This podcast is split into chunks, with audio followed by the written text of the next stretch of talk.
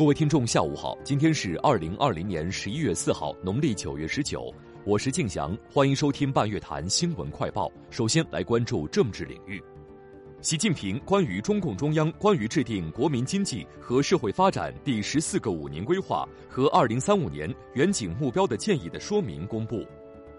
中共中央关于制定国民经济和社会发展第十四个五年规划和二零三五年远景目标的建议发布。第三届中国国际进口博览会暨虹桥国际经济论坛开幕式将于今日在上海举行，习近平将通过视频发表主旨演讲。教育部将启动第五轮学科评估工作，评估将以破除五维顽疾为突破口，进一步强化人才培养中心地位。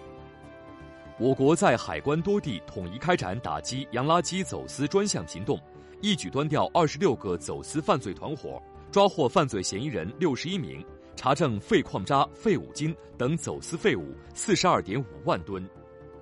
中国基金业协会最新数据显示，九月企业资产证券化产品共备案确认一百三十二只，新增备案规模合计一千五百七十二点四七亿元。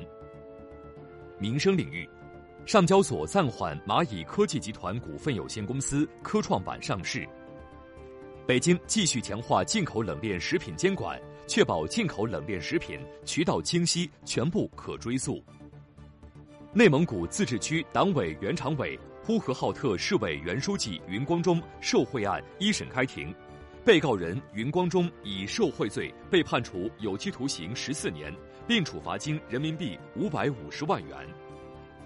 四川成都天府国际机场本场空管及驻航设备跳飞工作正式拉开帷幕。广东一市民照片被用作医美广告，法院判决该市民获赔偿近十三万元。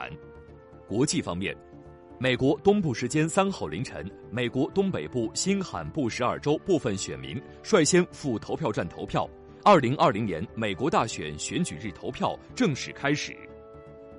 美国疾病控制和预防中心网站二号公布的数据显示，美国最近七天平均单日新增病例达八万零八百例，这是疫情爆发以来七天平均单日新增病例创下的最高纪录。